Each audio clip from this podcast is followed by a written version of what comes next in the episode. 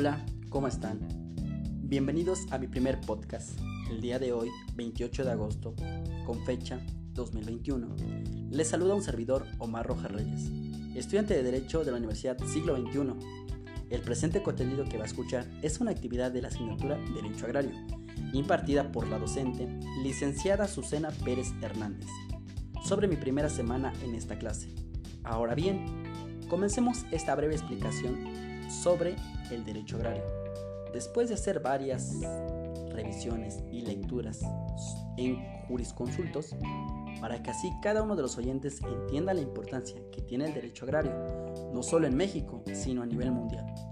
Ahora bien, como primer punto tenemos que es el derecho agrario. El derecho agrario es considerado como un conjunto de normas, teorías y prácticas que se refieren a lo típicamente jurídico, enfocado hacia el cultivo del campo y se le alude al sistema normativo, que es la organización territorial y la explotación con el campo, de acuerdo con el autor Isabel.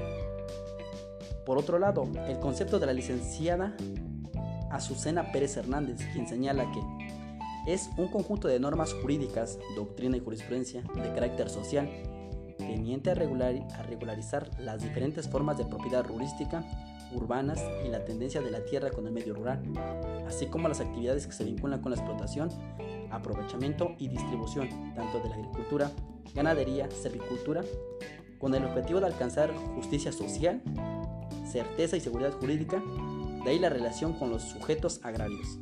Segundo punto. La palabra agrario proviene del latín agri, que significa campo, y ario, relativo al campo, en este punto hace referencia a lo que tiene que ver con lo relacionado en el campo. Esto lo va a demarcar la ley agraria. Punto número 3. En el campo es justamente donde se llevan a cabo todas las actividades con relación a lo agropecuario.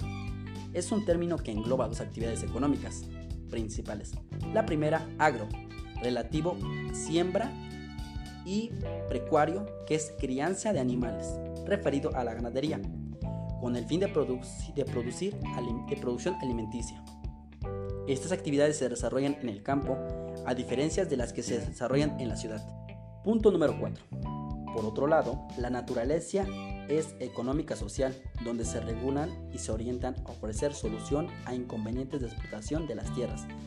Son las caracterizadas del derecho agrario y el derecho agrario se considera realista, objetivo, también se considera por ser democrático, tiene influencia porque se considera económico-social, se caracteriza también por su tutelar, siempre será el trabajador campesino, aunado a esto su principal interés es velar por el trabajador campesino, que se encarga de satisfacer la demanda de alimentos para la sociedad en general. Punto número 5.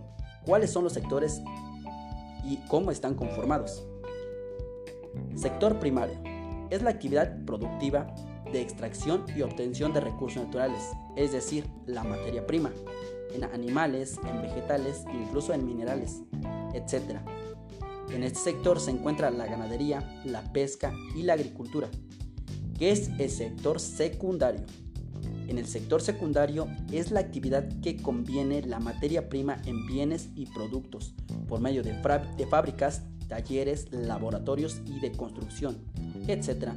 Para el consumo, que es el sector terciario, denominado también sector de servicios, que es una actividad económica que se encarga de brindar ciertos servicios para satisfacer las necesidades del consumo humano. Se encuentra en diferentes lugares como supermercados, tiendas departamentales, etc. Por último tenemos a los sujetos agrarios, que intervienen, participan en esta área agrícola, ganadera y forestal, es decir, las personas que trabajan en el campo, encontramos a personas físicas o colectivas, que lo regula la ley agraria. Dentro de los sujetos agrarios encontramos a los colectivos, que comprenden los ejidos, comunales, sociedades, asociados, uniones de ejidos, etc., los cuales están integrados por sujetos agrarios individuales respectivamente. ¿Qué son los sujetos agrarios individuales? Son hombres o mujeres mayores de edad con capacidad de adquirir, contraer derechos y obligaciones. Tienen que tener nacionalidad, nacionalidad mexicana o naturalización. Son titulares de tierras como los ejidatarios, comuneros. Son los únicos que tienen voz y voto dentro del núcleo agrario. También existen los posesionarios, avecindados, nacionaleros, pequeños propietarios, aparceros, medieros y jornaleros agrícolas, entre otros, donde su denominación varía en base al carácter que se obtiene, ya sea a título propio o derivado de un contrato. Y viene la tierra, que contiene la posesión. Por último, considero muy importante la materia agraria por, por dos cosas importantes. La primera, la materia es súper interesante porque tiene que ver con la regularización que tiene el campo. Y segundo, porque su principal interés es velar por aquellas personas que trabajan en el campo para satisfacer necesidades propias de comida e incluso hay veces de vestimenta. Si quieres saber más sobre el derecho agrario, derecho agrario, te invito a que consultes la página de la licenciada Azucena Pérez Hernández o las busques en sus principales redes sociales, tanto Facebook, Instagram, TikTok e incluso en el podcast. Un placer haber estado con ustedes.